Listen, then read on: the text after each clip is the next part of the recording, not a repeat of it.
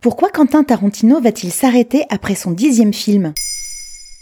Merci d'avoir posé la question. Il fait partie des réalisateurs et réalisatrices de cinéma les plus connus au monde, aux côtés de Martin Scorsese, Sofia Coppola, Stanley Kubrick, Alfred Hitchcock ou encore Steven Spielberg, c'est Quentin Tarantino. Le réalisateur américain aux très nombreux succès, aujourd'hui âgé de 60 ans, s'apprête à tourner son dixième et dernier film qui sera intitulé The Movie Critic. Il vient de finir l'écriture du scénario Nouvelle lettre d'amour au cinéma avant d'éteindre définitivement sa caméra. Non mais c'est vrai, c'est son dernier film? Ceci n'est pas une fake news. Le réalisateur aux 523 distinctions pour 1145 nominations internationales souhaite partir en beauté au sommet de son art et sans avoir fait le film de trop. Il a déclaré en mars 2023 à The Hollywood Reporter qu'il a eu une carrière incroyable et que selon lui, un réalisateur ne s'améliore pas avec l'âge, les derniers films n'étant jamais les meilleurs. Quentin Tarantino, réaliste mais toujours ambitieux, souhaite donc s'arrêter avant qu'on dise de lui qu'il a 20 ans de retard, bref, avant qu'il soit has-been. Sage décision, même s'il va nous manquer sur le grand écran, pour le réalisateur de 9 films absolument iconiques. Pulp Fiction, Inglorious Bastards,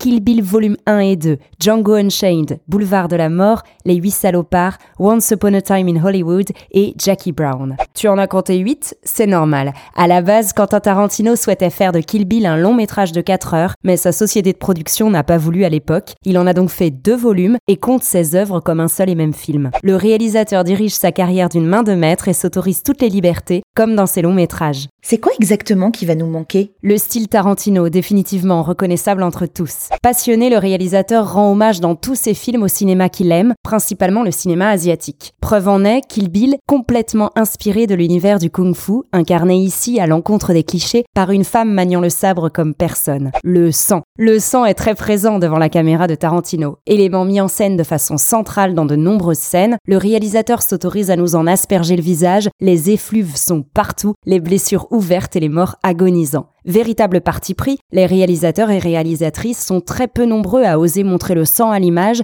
il est la plupart du temps simplement suggéré. Et pourtant, les films de Tarantino sont étonnamment grand public. Malgré l'hémoglobine à profusion, la violence partout et la pornographie assumée, le style très graphique de Tarantino l'emporte et rend son cinéma accessible et décalé. Le graphisme donc qu'on retrouve dans sa réalisation parfois clipesque. Le directeur ose les arrêts sur image, le chapitrage en plein film, l'utilisation de titres, de précision géographique ou temporelle à l'écrit, ou encore des passages à l'animation ou en noir et blanc en un clignement d'œil. Il nous surprend et est audacieux à l'image et même dans le scénario. Tarantino aime à revisiter la vraie histoire en mettant par exemple en scène le meurtre d'Hitler dans un cinéma, dans Inglourious Bastards, ou l'assassinat raté de Sharon Tate dans Once Upon a Time in Hollywood. Enfin, la musique est maniée parfaitement dans ses œuvres, que ce soit dans Inglourious Bastards, où la musique classique transforme le film en chef-d'œuvre, dans Django Unchained, où le rap arrive à point nommé en pleine baston, ou dans Pulp Fiction, où le rock accompagne un passage de danse devenu mythique, et visionné à ce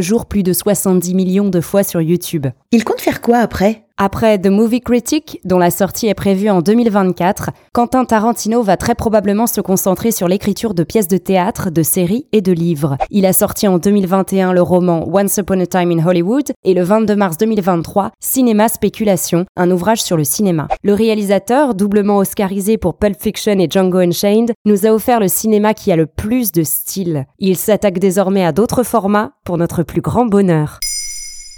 Maintenant vous savez un épisode écrit et réalisé par Carole Baudouin. Ce podcast est disponible sur toutes les plateformes audio. Et si cet épisode vous a plu, n'hésitez pas à laisser des commentaires ou des étoiles sur vos applis de podcast préférés.